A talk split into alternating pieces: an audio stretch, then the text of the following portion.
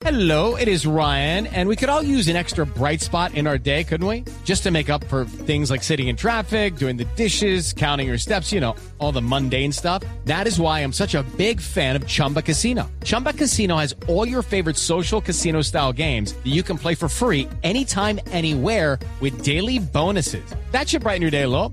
Actually, a lot. So sign up now at chumbacasino.com. That's chumbacasino.com. No purchase necessary. BGW. Void were prohibited by law. See terms and conditions. 18 plus. Boombox.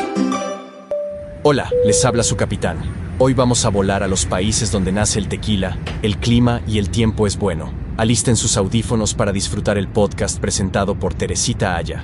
Bienvenidos a bordo y salud.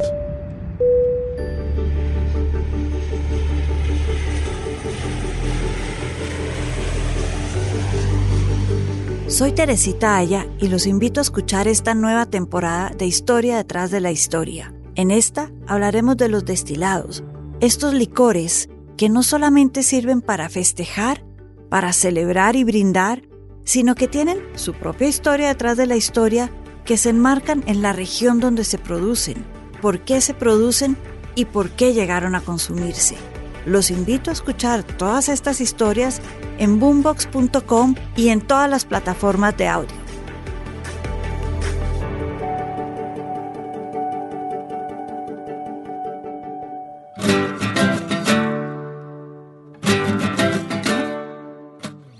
En el episodio de hoy hablaremos de la historia detrás de la historia de un destilado, un licor que tiene más de 2000 años. Hemos hablado de unos que tienen 700, 500 años, este tiene más de 2000 años y es tan importante desde lo cultural como lo puede ser el vino. Al igual que el vino, se usaba en toda clase de ceremonias importantes. Y es un licor que define una cultura, la cultura mexicana. Vamos a hablar del tequila. El origen del tequila data de más o menos 200 a 300 años antes de Cristo, cuando los aztecas fermentaron por primera vez el jugo del agave para producir un vino que usaban en sus ceremonias y que en ese momento lo llamaban pulque. Hay que decir que el agave no es un cactus, es este imaginario que tenemos en la cabeza de que el tequila viene de un cactus. No, no es un cactus, es una suculenta que se relaciona más, por ejemplo, con los lirios, con esas flores, que con los cactuses. Pero es una suculenta. El jugo de agave era, como les digo, muy importante para los aztecas, puesto que la planta en sí, esta suculenta que es el agave, era personificado en ese momento como una deidad, así como en algunas culturas se personificaba el agua, el sol, la luna, los aztecas personificaban también el agave como una deidad, una diosa que se llamaba Mayahuel. Y Mayahuel, les cuento, tenía 400 pechos, para alimentar a sus 400 hijos con el jugo del agave. Así que este jugo, proveniente de esos pechos míticos, era muy importante y por eso era el que se fermentaba para las grandes ceremonias de los aztecas.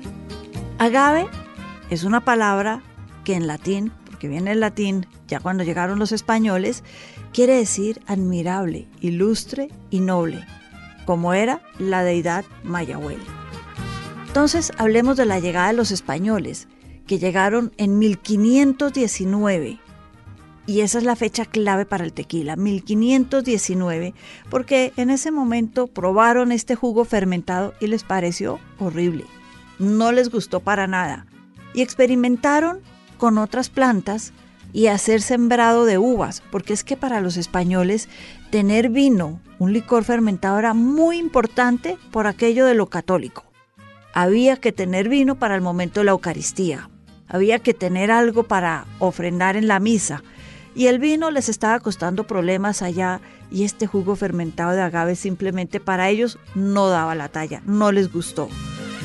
Y es que recordemos que habían viajado con uvas y como nada les funcionaba, empezaron a mirar qué más hacer con este jugo fermentado de agave y decidieron empezar a destilarlo ¿Qué quiere decir esto? Tomar el jugo ya fermentado, calentarlo y pasarlo a frío. Y ese frío, ese vapor caliente que se convertía en un licor frío, es el destilado que en un principio se llamó recordemos que eran los españoles, vino de mezcal. Mezcal es el nombre de la planta que produce el agave. Y para 1530, escasos 10 años después de la llegada de los españoles, ya estamos hablando que de ahí en adelante se produce el tequila. Tequila viene de la palabra nahuatl que quiere decir volcán, roca volcánica o una roca que corta y quema. Y se refiere no tanto a que nos queme la boca el tequila, pero al volcán que se ve bordeando la ciudad del mismo nombre, Tequila, en el estado de Jalisco. La palabra tequila reemplazó a mezcal como nombre comercial de este licor destilado, vino de mezcal, a partir de fines del siglo XIX. Y es que fue a lo largo de ese siglo, en el siglo XIX, que creció la fama del tequila. Hoy, cuando hablamos de mezcal, estamos hablando simplemente de una denominación de origen para marcar el licor que se produce en una zona específica de México, la zona del estado de Oaxaca. Y esa es la denominación de origen de mezcal. Pero hablemos del tequila, que es lo que más conocemos. Y tequila también tiene su propia denominación de origen en el estado Jalisco.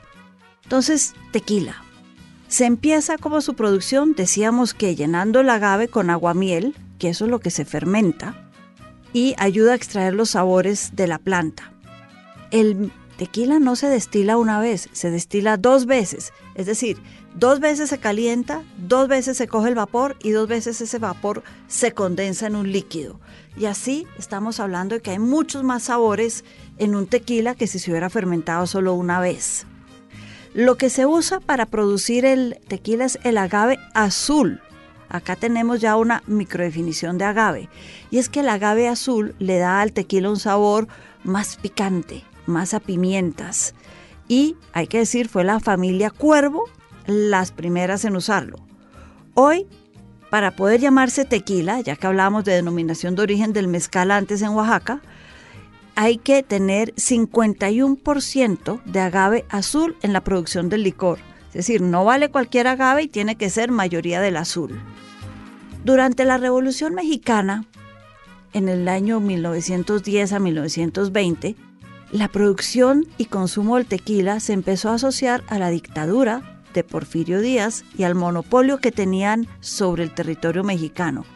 Esto le restó al tequila consumidores en Estados Unidos, que era un gran mercado, y a nivel mundial, porque la gente estaba en contra de la dictadura de Porfirio Díaz, no iban a tomarse el licor que se producía en la dictadura.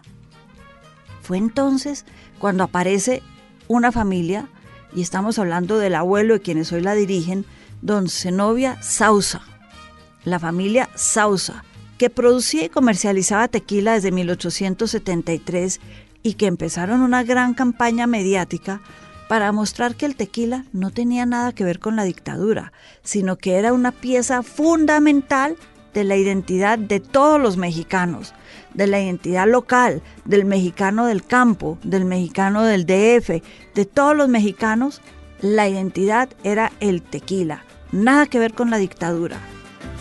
Y así lo disociaron de la dictadura y empezaron a vender otra vez buen tequila y en grandes cantidades.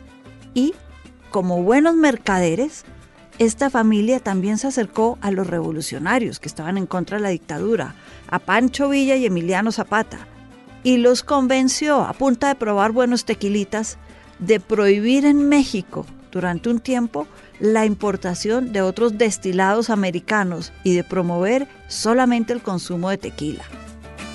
Cuando termina la revolución, hay que decir que el tequila y su venta y sus recursos financiaron universidades, estaciones de radio y primeras discotecas, fomentando así el consumo responsable a la vez que la exportación del tequila. Hoy en día tenemos un tequila blanco y transparente y joven que puede ser dorado. Los jóvenes se usan sobre todo para cócteles. Son menos añejados, eso indica la palabra joven, y a veces les mezclan azúcar. Por eso es preferible usarlos para cócteles. Los que podemos tomar solos y que son una maravilla con limoncito, con sal, con un poco de jugo de tomate, son los reposados. Los reposados quiere decir que han sido envejecidos, añejados, uno a tres años para el añejo simple y tres o más para los extrañejos. Y aquí hay cosas interesantes que hay que aprender del tequila. Por ejemplo, durante la gripa española de 1918, esa pandemia que se parece a la que acabamos de pasar nosotros con el COVID, donde la gente estaba muy asustada, confinada y hasta usaban máscaras en la cara, se instruyó a los pacientes en México para que vivieran tequila con lima y sal. De ahí viene el tequila que nos tomamos nosotros con el limoncito y la sal. ¿Por qué? Porque eso les ayudaba a calmar el dolor de garganta, aliviar la congestión y a dormir bien. No es una cura, no les iba a quitar la gripa, pero les iba a dar un alivio a los síntomas a quienes tenían esa gripa española de 1918. También se dice que el tequila hoy ayuda en la dieta, siempre y cuando su consumo sea responsable.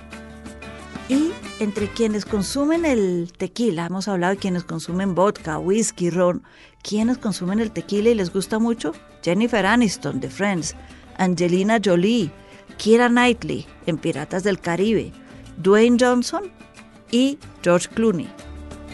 Y les cuento, Vicente Fernández, ese gran ícono de la cultura mexicana, puso su propia destilería de tequila y produce tequila y lo reivindica, como dice él, el gran trabajo artesanal de los mexicanos, el que muestra esa unión de la identidad mexicana con el campo mexicano, con el sueño mexicano, el tequila. Así que pensemos en Vicente Fernández, pongamos una buena ranchera y salud con tequila.